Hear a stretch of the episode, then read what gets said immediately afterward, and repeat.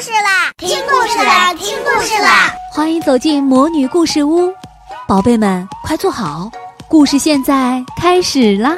魔女故事屋，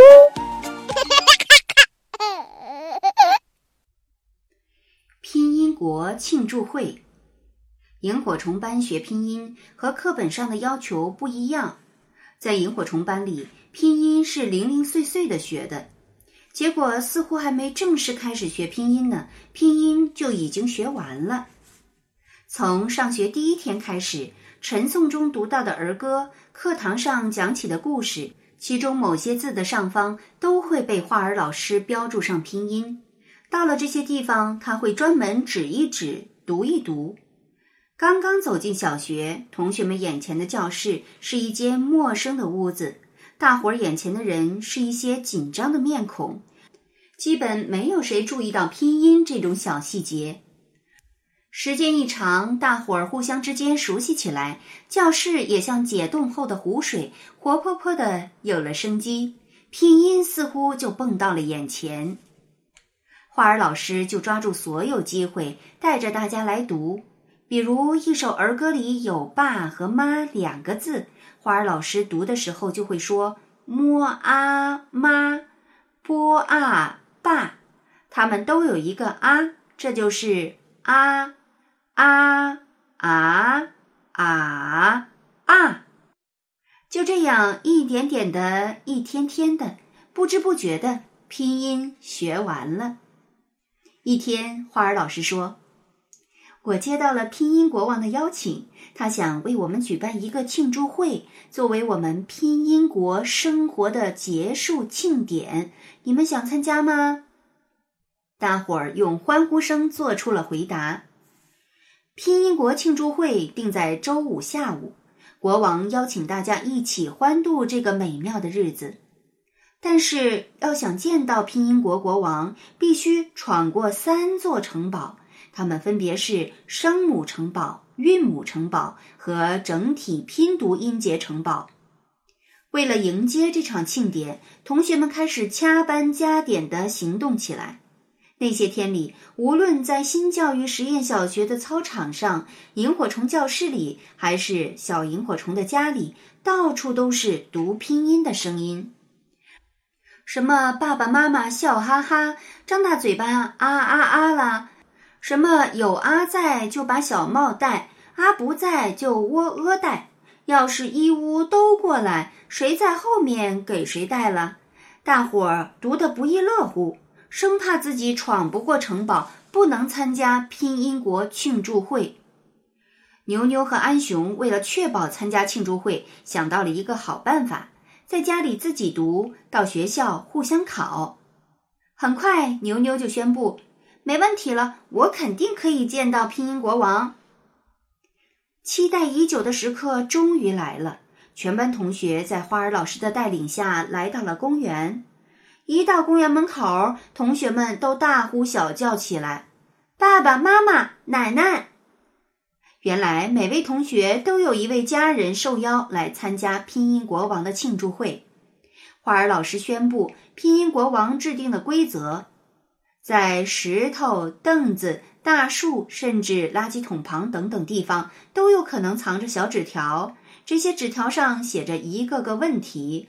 找到一张纸条，就算是进入了城堡，就可以向花儿老师回答纸条上的问题。找到并答对三个问题，就通过一座城堡，到达下一座城堡。牛牛很兴奋，这不仅是找城堡，还是寻宝呢。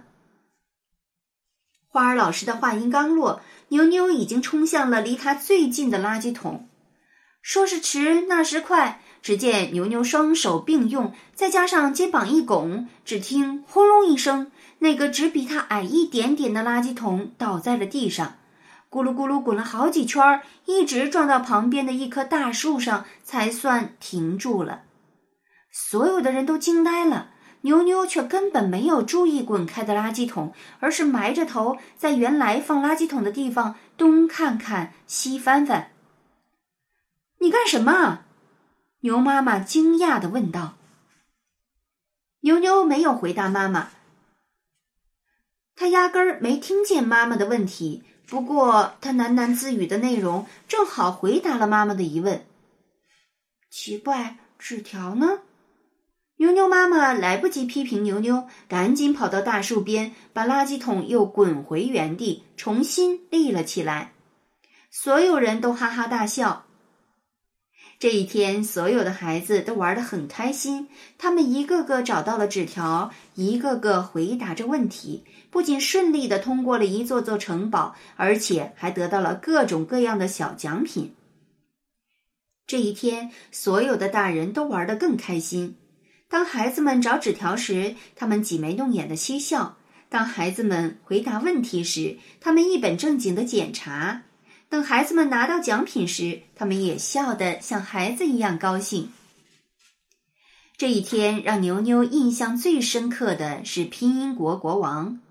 当他和大伙儿一起通过了三座城堡，在花儿老师的带领下去拜访站在山坡上的拼音国国王时，那个戴着金色皇冠、穿着金色披风、浓眉大眼。高头魁梧的拼音国国王让牛牛目瞪口呆，嘴巴张了老半天，一直没合拢。真，真的有国王？牛牛悄悄问花儿老师。花儿老师得意地说：“你自己看嘛。”牛牛围着拼音国国王转了三圈儿。当拼音国国王牵了牵他的手时，他终于确信，果真真的有国王。牛牛开心极了，花儿老师比牛牛更开心。谁来扮演拼音国国王？这一直是花儿老师最为难的问题。首先，这个国王得长得像国王；其次，全班同学的父母都彼此熟悉了，任何一位爸爸扮演国王都会被其他同学发现，那肯定会破坏现场的气氛。最后，追求完美的花儿老师在他居住的小区的网站上发了一个帖子，终于找到了这样一个神气威武、既像个国王又愿意来扮演国王的陌生人。当然，第一次见面是陌生人，下一次见面就是熟人，第三次见面说不定就是朋友了。比如现在，拼音国国王正和花儿老师、小萤火虫们聊得开心呢。亲爱的小朋友，用游戏的方式来学习，用游戏的方式来检查学习成果，这是一种既学得开心又学得牢固的办法。在你的班上，在你的家里，都用过哪些游戏的办法来学习知识呢？你最喜欢什么游戏呢？请你想一想，说一说，画一画，快来教教我们吧！亲爱的小宝贝们，今天的故事就讲到这儿了。想听更多的好故事，欢迎你在微信公众号上搜索“魔女故事屋”，加关注来和我们做朋友。这里有更多的好故事等着你哦！我们下期再见。